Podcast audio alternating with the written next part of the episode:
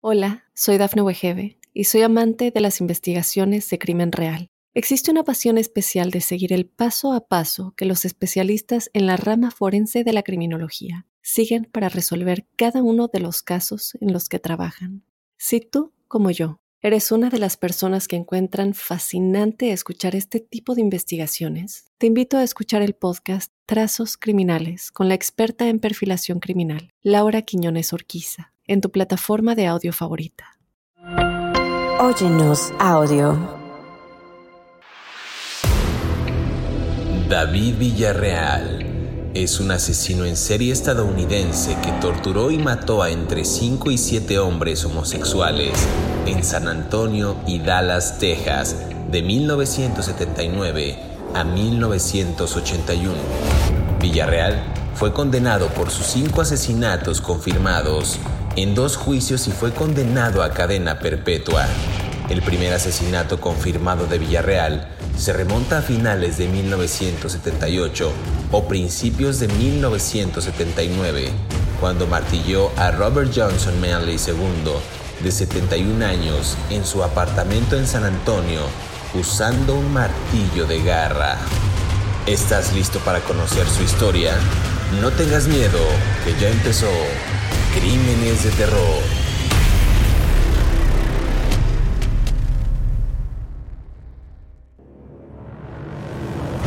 Bienvenidos a Crímenes de Terror. Si aún no te has suscrito al podcast, oprime el botón de seguir en la plataforma en la que nos estés escuchando, ya sea en Spotify, en iHeartRadio, en Amazon Music o Apple Podcast. Así podrás recibir cada sábado la notificación de un nuevo episodio de Crímenes de de terror. En esta ocasión en el podcast vamos a hablar de un sujeto bastante interesante, un caso pues, realmente que no, que no tiene tantos años.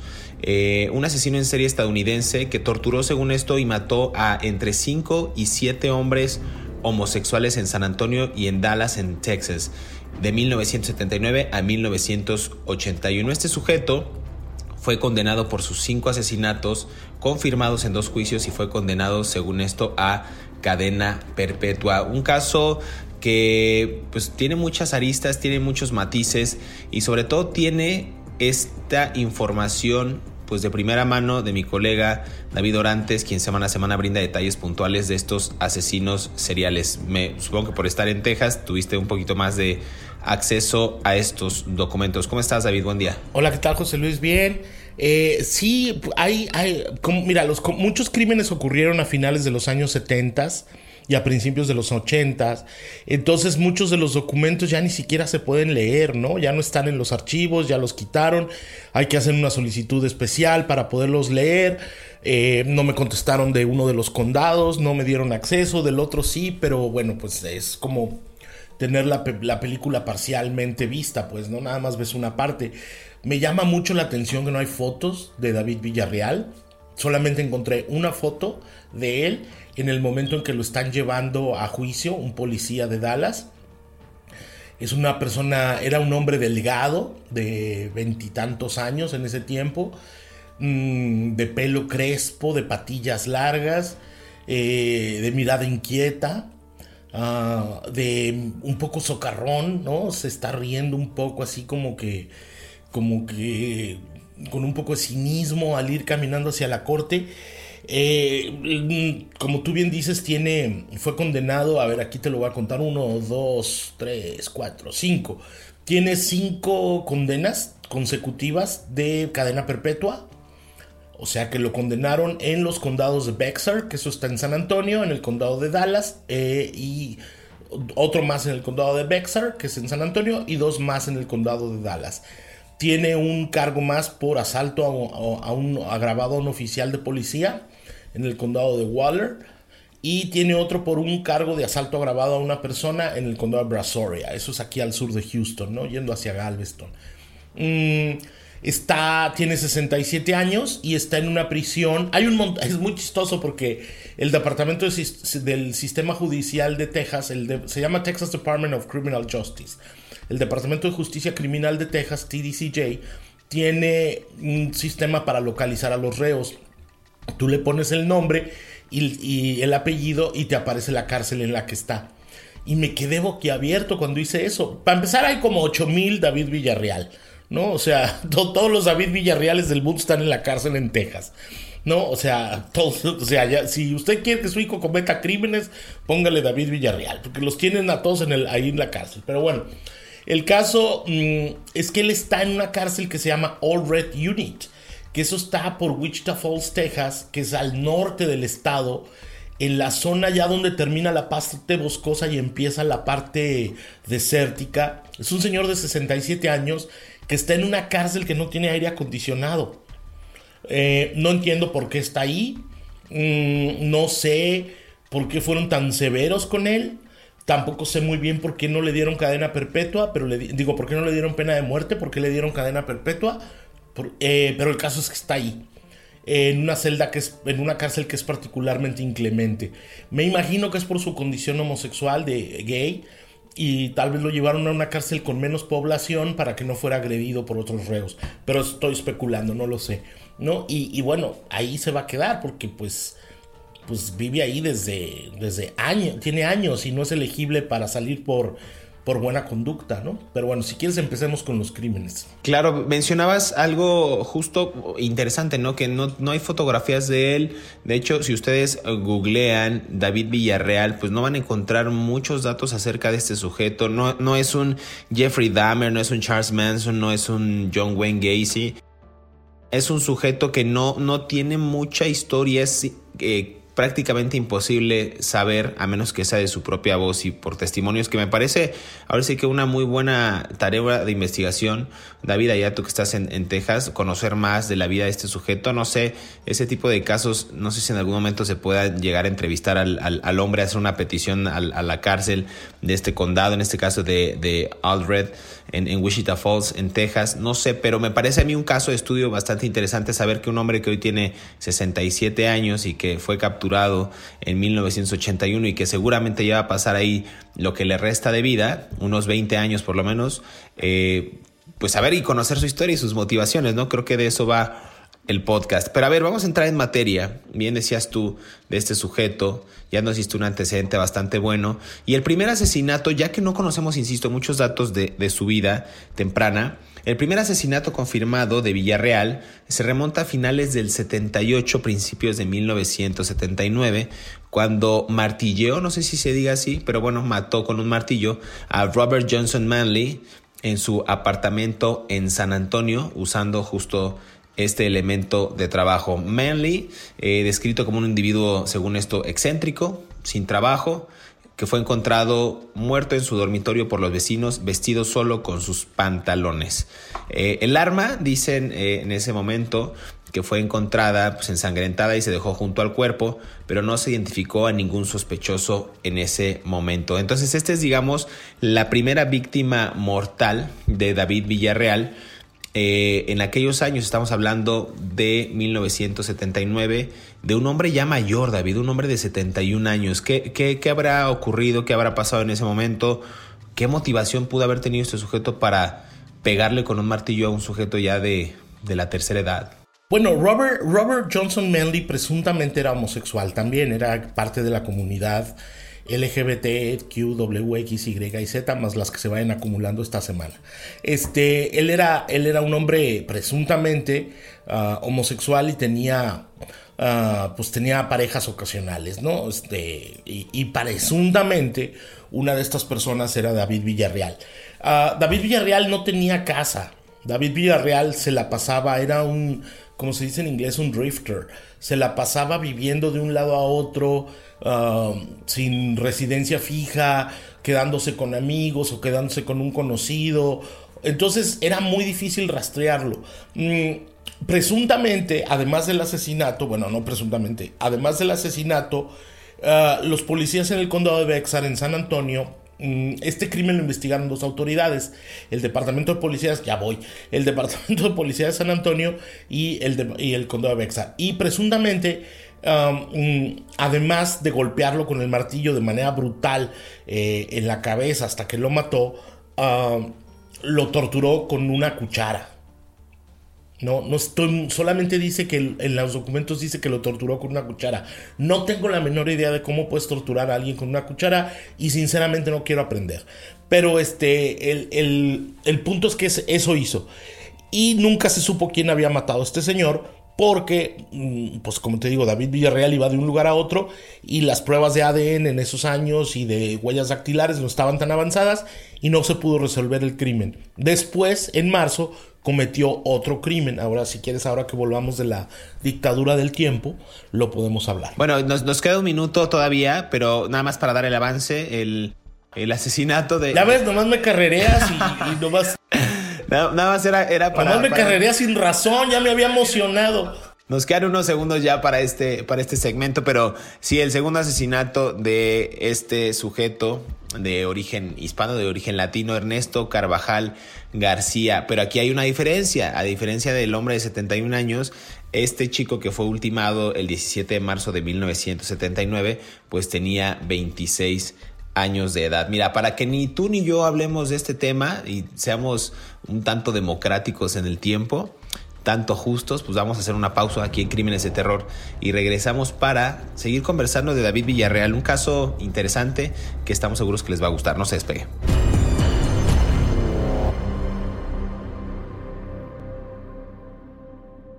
Hola, soy Dafne Wegebe y soy amante de las investigaciones de crimen real. Existe una pasión especial de seguir el paso a paso que los especialistas en la rama forense de la criminología siguen para resolver cada uno de los casos en los que trabajan. Si tú, como yo, eres una de las personas que encuentran fascinante escuchar este tipo de investigaciones, te invito a escuchar el podcast Trazos Criminales con la experta en perfilación criminal, Laura Quiñones Orquiza, en tu plataforma de audio favorita. Estos son 5 datos perturbadores de David Villarreal. Número 1. El primer asesinato confirmado de Villarreal se remonta a finales de 1978 o principios de 1979, cuando martilló a Robert Johnson Manley II de 71 años en su apartamento en San Antonio usando un martillo de garra. Manley, descrito como un individuo excéntrico sin trabajo, fue encontrado muerto en su dormitorio por los vecinos, vestido solo con sus pantalones. El arma del asesinato fue ensangrentada y se dejó junto al cuerpo, pero no se identificó a ningún sospechoso en ese momento. Número 2. El 17 de marzo de 1979, el cuerpo de Ernesto Carvajal García, de 26 años, fue encontrado en un edificio abandonado en el centro de Dallas, ya que su cráneo había sido aplastado con un bloque de hormigón. Además de esto, una autopsia estableció que probablemente había sido torturado antes de su eventual muerte, ya que Villarreal lo había golpeado con un trozo de madera en la cabeza y lo había apuñalado con un picayelo. Número 3. Poco más de un mes después, el 18 de abril, Villarreal entró en un apartamento compartido por Tony Natal Gutiérrez de 32 años y Charles Edward Moya de 30 años, a quienes quería matar simplemente porque no les gustaban. Primero atacó a Gutiérrez, que estaba en la sala principal, apuñalándole en el pecho con un cuchillo antes de cortarle la garganta. Luego se trasladó al pasillo, donde atrapó a Moya y también le cortó la garganta. Número 4. Villarreal luego procedió a desfigurar las caras de sus dos víctimas, apuñalándolos cerca de ambos ojos antes de cubrirse la cabeza con una almohada. Luego se trasladó al cadáver de Moya, quemando su párpado derecho con una pequeña cerilla de madera. Poco después de estos asesinatos, Villarreal fue detenido por ser interrogado en el asesinato de García pero fue puesto en libertad debido a la falta de pruebas. Número 5. Después de su liberación, Villarreal regresó a San Antonio, donde cometió su último asesinato conocido. El 3 de marzo de 1981, se reunió con Joe Edward Duque de 18 años en un parque de la ciudad, donde procedió a golpearlo hasta la muerte con un poste de cedro. Luego, salió rápidamente de la zona, dejando atrás el arma homicida en la escena del crimen. Sigue escuchando la historia de David Villarreal aquí en Crímenes de Terror. Regresamos a Crímenes de Terror, estamos conversando acerca de David Villarreal, un hombre eh, homosexual que habría matado, torturado a entre 5 y 7 hombres homosexuales eh, en San Antonio y en Dallas, Texas, de 1979 a 1981. Hablamos del primer caso del sujeto conocido como Robert Johnson de 71 años que asesinó con un martillo y el segundo caso nos ibas a contar David ocurrido el 17 de marzo de 1979 de este hombre de 26 años, muy joven, Ernesto Carvajal García, que fue encontrado en un edificio abandonado en el centro de Dallas y que su cráneo, según esto, había sido aplastado con un bloque de hormigón, uno, estos, estos tabicones grandes eh, para, que nos, para que nos entienda que nos está escuchando en, otras partes del globo, del mundo. Efectivamente, bueno, lo, mató, lo mató a, golpes, ¿no? Con la, con, ¿cómo se llama? Con el tabique este de hormigón que se usa en las construcciones, ¿no? Eh, lo encontraron en una, en una, en un edificio abandonado. Yo quiero pensar, obviamente esto no lo sabemos, eh, que tal vez se reunieron ahí David Villarreal y este señor Ernesto Carvajal García para tal vez un encuentro sexual, pero estoy especulando, o sea, es muy difícil imaginarme a mí o a cualquier otro hombre meterse en un edificio abandonado si no es por alguna razón, ¿no? O sea, no lo golpeó afuera. Ernesto Carvajal fue García fue golpeado adentro, murió adentro. Entonces, en algún punto David Villarreal tenía la confianza de Ernesto Carvajal para que se metiera al edificio abandonado. ¿Cuál podría haber sido eso? Pues la promesa de algo, ¿no? De sexo, drogas, alcohol, rock and roll, ve tú a saber, ¿no? Este, yo, yo me acuerdo que, por ejemplo, en, una ciudad en la que yo viví, había un edificio abandonado en el centro de la ciudad donde se realizaban encuentros gays, ¿no? Mm, hacían, cuando, cuando la eh, homosexualidad era perseguida, entonces los los muchachos se reunían en un parque y cruzaban la calle y ahí se reunían. No lo sé si esta era la misma dinámica, ¿no? O sea, no estoy juzgando, por supuesto. Cada quien establece sus, preferencias y sus gustos y sus deseos y aventuras. Eh, pero quiero pensar que a lo mejor eh, eh, esto fue lo que sucedió, ¿no? Ahora, cuando lo, cuando lo, la primera señal de alerta, que, que aquí vienen los documentos del condado de Dallas, que encuentra la policía en relación con el primer crimen, es que su su, mm, en la autopsia determinan que además también lo habían torturado. Y también dice que lo tortura con una, con una, este, ¿cómo se llama? Con una, con una cuchara y que además lo, lo, mataron, ¿no? Eh, en, la cabeza, con un, lo golpearon también en la cabeza, además del, ladrillo, con un pedazo de madera y que lo atacó, lo para inventarnos verbos, como andamos hoy, lo navajeó con un, este, con un, ah, ¿cómo se llama? Un picayelo. Un picayelo. Entonces, estamos hablando de un tipo que tenía una ira muy grande, porque tú puedes matar a alguien por el puro deseo de matar, pero cuando tú torturas, mm, atacas a alguien con un picayelo, le das un palazo en la cabeza y encima le dejas caer un ladrillo, hay, una gran, hay un gran coraje, ¿no? Eh, tiene que haber sido alguna de estas razones, ¿no? Eh, que tenía este señor um, con esta ira tan grande, ¿no? Con la que estaba trabajando eh, en, sus, en las muertes que estaba provocando, ¿no? Volvemos al punto, un sujeto del que no conocemos casi nada de datos, se, se toma estos atrevimientos y estos, y estos crímenes con, una, con un profesionalismo de alguien que si ya lo hubiera efectuado en el pasado, que tuviera una mente tan perturbada para cometerlos con base en lo que hemos hablado, ¿no? Con algún tipo de motivación, ya sea económica, sexual o simplemente por el deseo de matar. Este sujeto, insisto, no sabemos cómo lo, cómo lo hizo, por qué lo hizo. Nos damos los detalles, les damos, perdón, los detalles de que fue golpeado con este trozo de madera, que lo apuñaló inclusive con el picayelo. Y a ver, poco más de un mes después de este asesinato del que hablamos de Ernesto Carvajal García, el 18 de abril, Villarreal entra a un apartamento que era compartido por dos personas, por Tony Natal Gutiérrez de 32 años y Charles Edward Moya de 30 años. Y a estos sujetos dijo que quería matarlos porque no le gustaban, simplemente porque no le gustaban, porque no, no le agradaban, no le agradaban, perdón. Primero atacó a Gutiérrez, que estaba en la sala principal, lo apuñaló en el pecho con un cuchillo, antes de que pudiera él cortarle la garganta, y luego se trasladó al pasillo atrapó o agarró a Moya y también le cortó la garganta. Insisto, simplemente porque no les gustaba. No sé si el sujeto tenía celos, no sabemos si era algo que estaba motivado eh, por el deseo quizás de, de, de que él no tenía esos afectos y quería estar con ellos, o porque le gustaba uno. O sea, son miles de teorías que uno puede generarse, como lo que tú decías del, lugar de, de, encuentros, ¿no? Que pudo haber tenido la motivación de querer un encuentro sexual con Carvajal García, por ejemplo, de 26 años. Entonces, ¿cómo sabes tú ahí el móvil? ¿Cómo sabes el eje de cómo se fue dando o gestando las motivaciones de este asesino?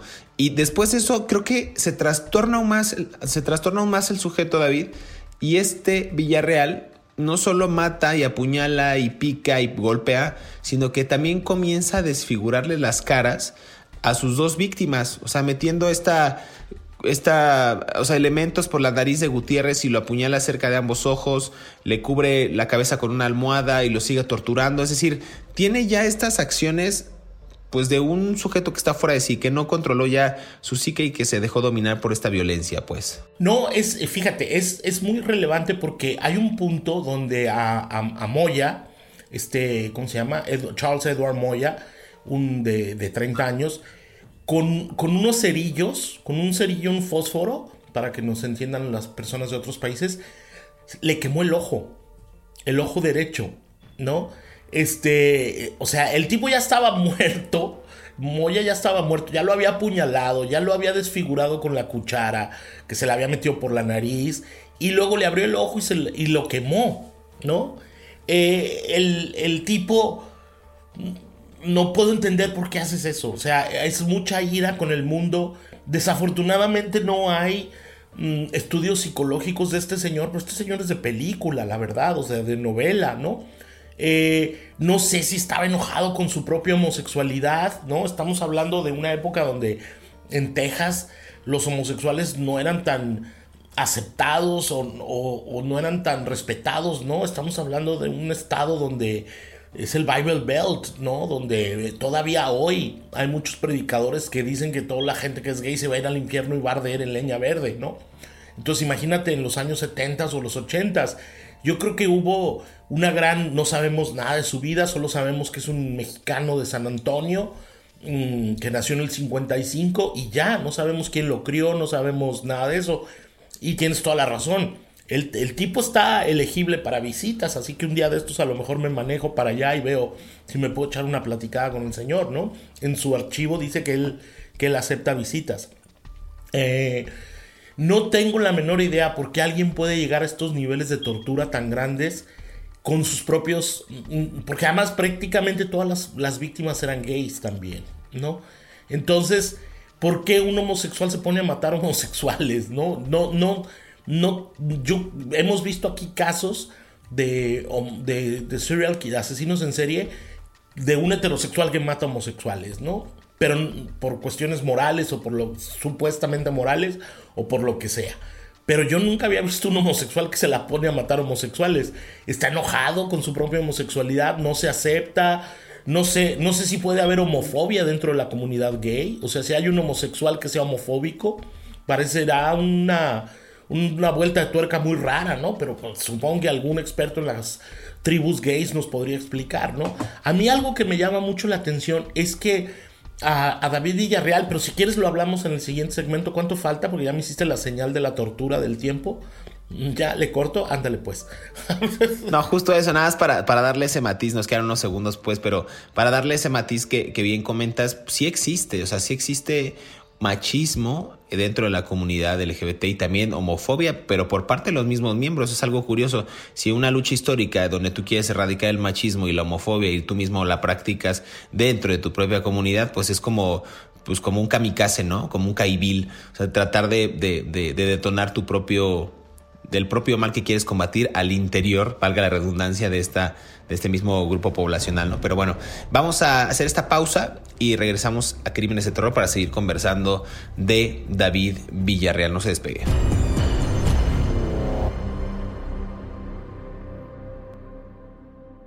Hola, soy Dafne Wegebe y soy amante de las investigaciones de crimen real. Existe una pasión especial de seguir el paso a paso que los especialistas en la rama forense de la criminología siguen para resolver cada uno de los casos en los que trabajan. Si tú, como yo, ¿Eres una de las personas que encuentran fascinante escuchar este tipo de investigaciones? Te invito a escuchar el podcast Trazos Criminales con la experta en perfilación criminal, Laura Quiñones Orquiza, en tu plataforma de audio favorita. Finalmente, los investigadores de San Antonio lograron vincular a Villarreal con los asesinatos de Manley y Duque, anunciando que presentarían cargos de asesinato en ambos casos. Primero, se decidió que Villarreal debería ser juzgado por los tres asesinatos en Dallas, ya que estaba detenido en la cárcel local del condado por un depósito de 90 mil dólares. Mientras esperaba el juicio, Villarreal dio una entrevista a una estación de televisión local en la que afirmó que quería ser ejecutado, ya que no podía soportar la idea de pasar el resto de su vida tras las rejas. Sigue escuchando la historia de David Villarreal aquí en Crímenes de terror.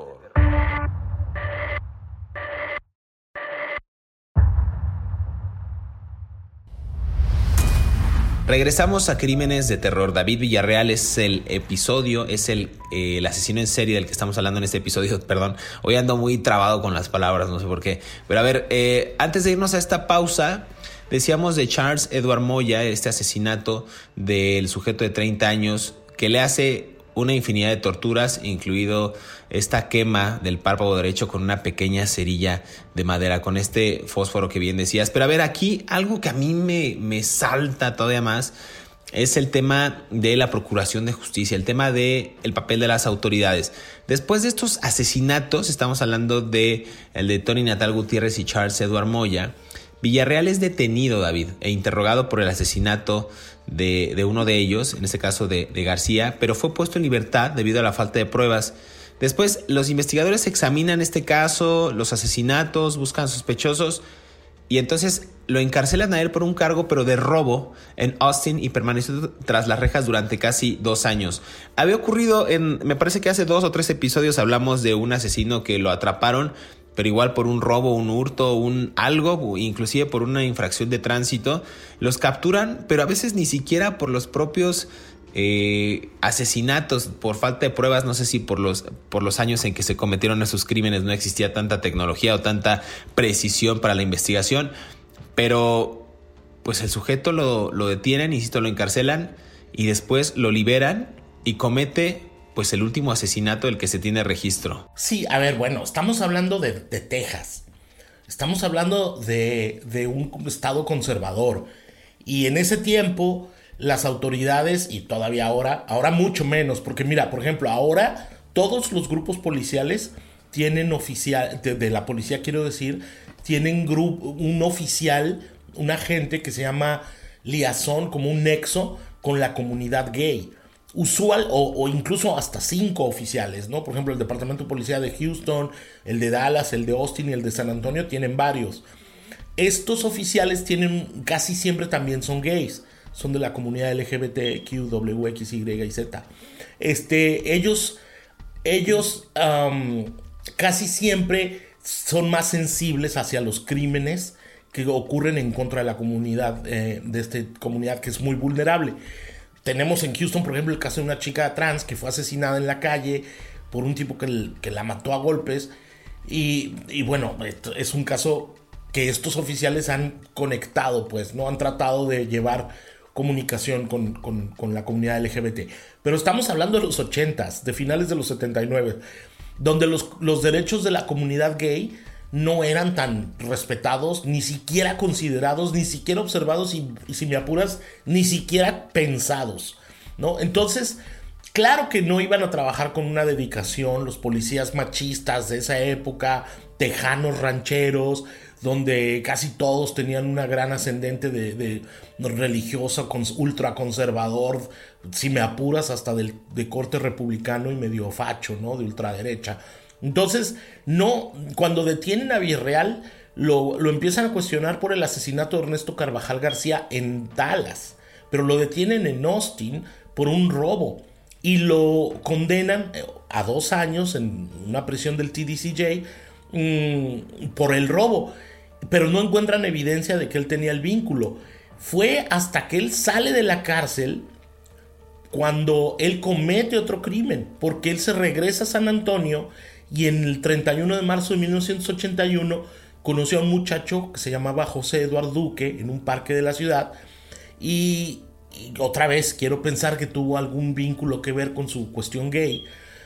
Mm, eh, me imagino que habrá parques que son de encuentro, o que había parques que eran encuentros de la comunidad gay en esa época, ¿no? Esto históricamente siempre ha pasado, desde Londres, Nueva York, Madrid, ¿no? Mm, y, lo mata, ¿no? Lo, lo, golpea y lo, y lo, y lo, golpea y lo mata, ¿no? Y, luego se escapa, mm, lo golpea con un palo, creo que no recuerdo y luego se escapa y deja el, arma de asesina en la escena del crimen. Hasta después de ese crimen lo detienen por unas personas que lo reconocen, yo quiero pensar también alguien de la comunidad gay, que lo reconoce porque había, era la misma persona que había estado en por lo menos tres de los crímenes. Y gracias a esos testimonios lo detienen los detectives y lo empiezan a investigar, pero no lo detienen por una investigación policial. O sea, no lo detienen por un esfuerzo de las autoridades, no lo, no lo detienen por una dedicación en las pruebas, no, lo detienen por un testigo que lo identifica. Y a mí eso me parece nuevamente un gran desatino de los agentes que investigaron el crimen, ¿no? O sea, literalmente la providencia les resolvió el crimen, los crímenes, ¿no? Totalmente. Y esto que mencionabas de, de que presuntamente, vamos a suponer, pues, vamos a poner la teoría al centro de que efectivamente David Villarreal, con a, todos los muchachos, e incluido al señor de 71 años, quería sostener un encuentro sexual con él y justo se daba en lugares públicos, ¿no? Como este, como este último asesinato de Joe Edward Duque en un parque de la ciudad. Pues sí, sí hay, sí hay lugares de ese tipo donde se estila pues tener encuentros sexuales, ¿no? Y por ejemplo me recuerda mucho el caso en México que en, años recientes ha habido eh, sujetos, inclusive gente heterosexual, que contrata justo el, servicio de trabajadoras sexuales que son trans y las golpean en parques o las golpean en, centros nocturnos. E igual a gente homosexual que simplemente por el hecho de estar caminando en la calle los golpean. No llega al, caso pues de este tipo de, agresiones de, que terminan en una muerte, pero digamos que esa constante prevalece en países como México, en países inclusive como Estados Unidos, como España. O sea, esto, esto es una constante, no ha cambiado nada. No hemos llegado a estos extremos de la violencia en el que vemos que se asesina de manera constante a gente homosexual simplemente por el hecho de ser homosexual. Eh, ha reducido esa cifra al menos, pero pues está, digamos que se está teniendo un avance en términos de derechos humanos. Un contexto nomás para, para seguir haciendo tiempo en este episodio. y a ver, nada más para cerrar el círculo. Lo que dices tú, no, no te duermas, David. Y nada más para cerrar este, este círculo del, tema de David eh, Villarreal lo, lo, capturan, como dices tú, o sea, gracias a la, a la propia comunidad, a los vínculos, a cómo se genera este conocimiento de que ese sujeto estaba en ese barrio y los investigadores de San Antonio logran vincularlo a él con los asesinatos de, de Manley y de Duque, eh, anunciando que presentarían pues cargos de asesinato en ambos casos. Y se decide que Villarreal sea juzgado por los tres asesinatos en Dallas de los que hemos platicado, ya que estaba detenido él en la cárcel local del condado, pues eh, me parece que ahí a, espera de, obtener una, resolución de las autoridades. Sí, cuando lo detienen, él les dice, pues sí, yo los maté y maté otros cuatro, ¿no? Y las, autoridades empiezan a investigar y efectivamente le, encuentran los dos más, ¿no? De los tres que le vinculan, los del departamento, luego del muchacho Duque, y le encuentran otros dos más, ¿no? El de García y el de Manley. Ya voy, ya voy, ya voy. Ay, qué lata. Este, entonces lo vinculan. Y él dice algo durante su juicio que a mí me llama mucho la atención, incluso lo dice un policía, que les dice, ¿saben qué? Mátenme. Yo prefiero que me maten y por eso estoy confesando todo esto para que me maten antes de, vivir en prisión. Eh, yo fui, yo maté a todo mundo, mándenme a la pena de muerte. Y efectivamente lo mandan a Huntsville, eh, bueno, Livingston, que es donde están los, los presos en, en, eh, el Dead Row en Texas, en en la Polunsky Unit. Eh, pero el, juez que lo juzga, o los jueces que lo juzgan por los crímenes, eh, decide que decide que lo van a que lo van a ¿cómo se llama? que lo van a juzgar en este, en el, en, por pena, por, ¿cómo se llama? Lo van a juzgar por, mm, ay, ¿cómo se llama? Por um, leche se me va. Um, ay, cuando estás todo el tiempo en prisión, cuando pasas toda la vida cadena en prisión. Perpetua, cadena, perpetua. se me olvidaba en español cómo se dice. Uh, life in prison. Uh, cadena perpetua. Te digo, no, no aprendo inglés y se me está olvidando el español. Me voy a quedar mudo. Y entonces, pues de alguna manera lo castigan más de lo que él quería, ¿no? Porque él se quería morir él estaba muy enojado con la vida y su último deseo era que lo matara el Estado, que lo ejecutaran y no se la cumplen, ¿no? Entonces lo castigan doblemente. Lo mandan a, cadena, a cinco cadenas perpetuas que se tienen que cumplir de manera consecutiva. Esto quiere decir que si se muere y revive, este, le dan otra cadena perpetua.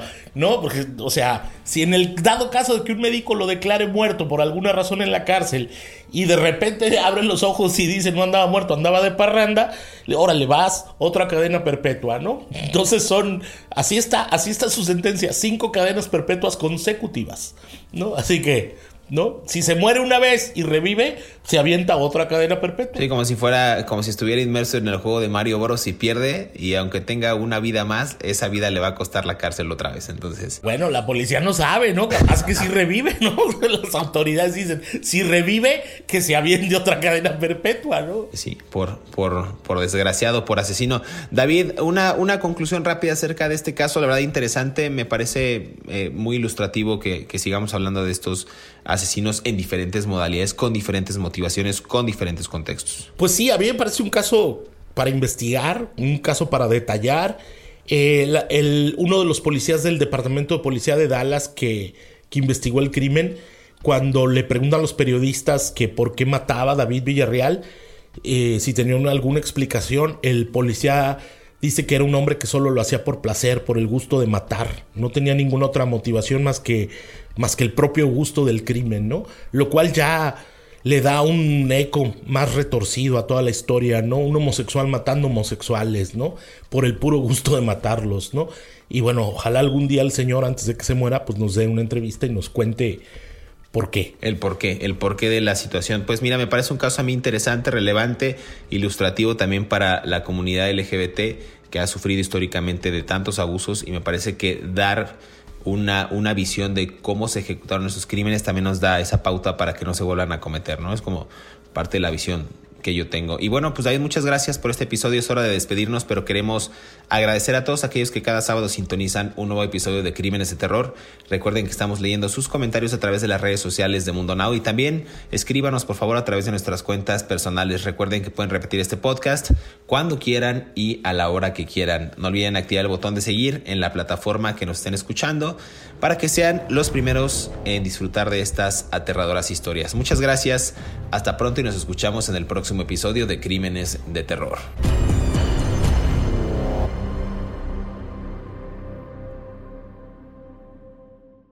Hola, soy Dafne Wegebe y soy amante de las investigaciones de crimen real. Existe una pasión especial de seguir el paso a paso que los especialistas en la rama forense de la criminología siguen para resolver cada uno de los casos en los que trabajan.